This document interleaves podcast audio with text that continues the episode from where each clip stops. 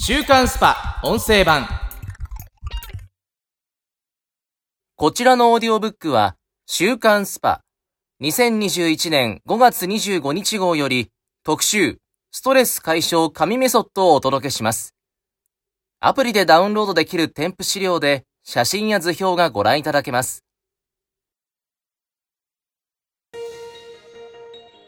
人間関係、不眠、スマホ脳、エトセトラ。最新科学が導き出した対処法とは、ストレス解消神メソッド。とにもかくにもストレスフルな現代社会。コロナで思う存分ストレス発散できない日々が続き、爆発寸前の現代人は増える一方。我々はこんな時代にどうやってストレスと向き合えばいいのか？効率的かつ抜本的に解消するメソッドを最新科学で導き出す。なぜ現代人はこんなにもストレスフルなのか。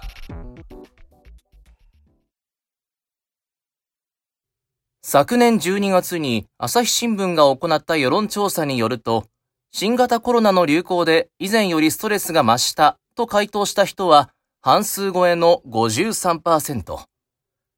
ストレス社会と言われて久しかった現代だが、コロナが追い打ちをかけたことで人類が経験したことがないほどストレスに満ちた時代が今訪れている。そもそもなぜ我々はこれほどストレスを感じているのか。精神科医であり前奏の川野大衆氏はこう分析する。現代人のストレスの最大要因は情報過多にあります。元来生物にとってのストレスは生命に危機が迫った際の恐怖や不安が大きな要因でした。現代ではそうした不安を感じる機会は減ったものの、ネット環境やデバイスの発達により、自身に影響が及ばない情報によっても、脳や感情が刺激され続け、自律神経のバランスが乱れる。極めてストレスが発生しやすい状態になっているんです。人間の自律神経は昼間や活動時に活発になる交感神経と夜間やリラックスしている時に活発になる副交感神経の2種類のバランスで成り立っている。しかし、本来不必要な情報の刺激を受け続けると脳が興奮し、交感神経ばかりが優位に。心身をリラックスさせてストレスを緩和させる副交感神経の作用が弱まることで、ストレスから抜け出せなくなっているというわけだ。四六時中スマホや PC から情報を浴び続けている現代人は脳が過労状態にあります。つまり、技術の進歩によって情報が次々と飛び込んでくる時代になったものの、それらを処理する脳がついていけていないということ。こうなると、自身のストレスや疲労を脳で正しく感知してリセットすることができず、さらなるストレスを生む悪循環に陥るばかりです。SNS に顕著なように、次々と流れてくる情報は、他人との比較による自己肯定感の低下という弊害も生み出す。無数に流れてくる他人の生活の様子に、こうありたい、ああならなくちゃと思うものの、簡単にそうはなれない。そうしたギャップから自己肯定感の低下や劣等感が生まれ、ストレスが生じる構図も生まれていると考えられます。ストレスを放置すると死のリスクが跳ね上がる。そうしたストレスを放置し続けるとどうなるのか。著書にスマホという病を持つ精神科医の浅川正治氏が明かす。不眠、急性胃腸炎、下痢、うつ毛や肥満、うつやパニック障害など、ストレスがあらゆる現代病の原因になることはすでによく語られているほか、脳や心臓の疾病リスク増にも影響を及ぼすと言われています。高負荷のストレスを抱えている人は、低ストレス状態の人と比較して、脳卒中リスクが2倍、心筋梗塞リスクが2.7倍に上がるという研究も。その他、死を招く疾病のリスクも格段に跳ね上がることがすでに判明している。ストレスの緩和は現代人にとって喫緊の課題であることは明白。次からは最新科学が提示する対処法に触れていきたい。脳過労。こんな人は要注意。マルチタスク変調で脳はショート寸前。冒頭の通り、現代人のストレスの元凶となっている脳過労。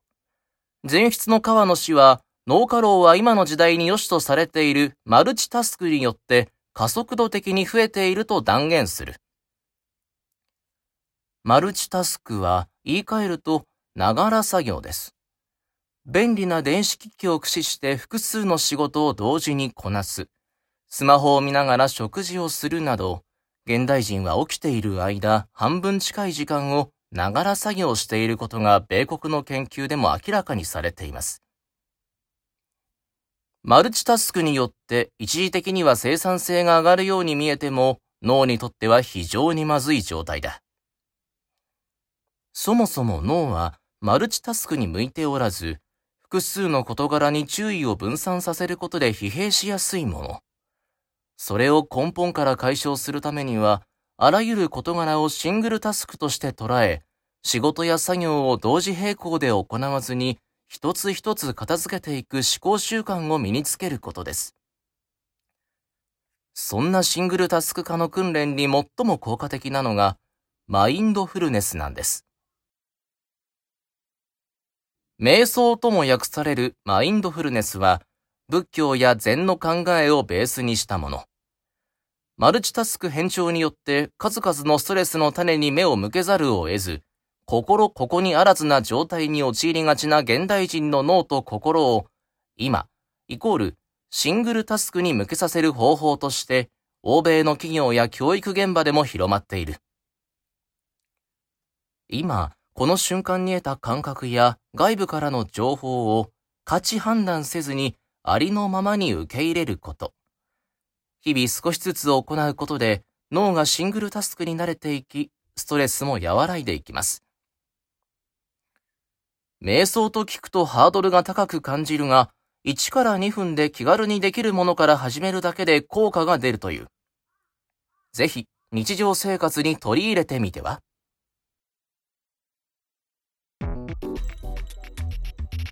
効率重視の類活。泣きのツボを自覚できれば5分でリフレッシュできる。何よりもストレス解消に効果的なのは泣くことなんです。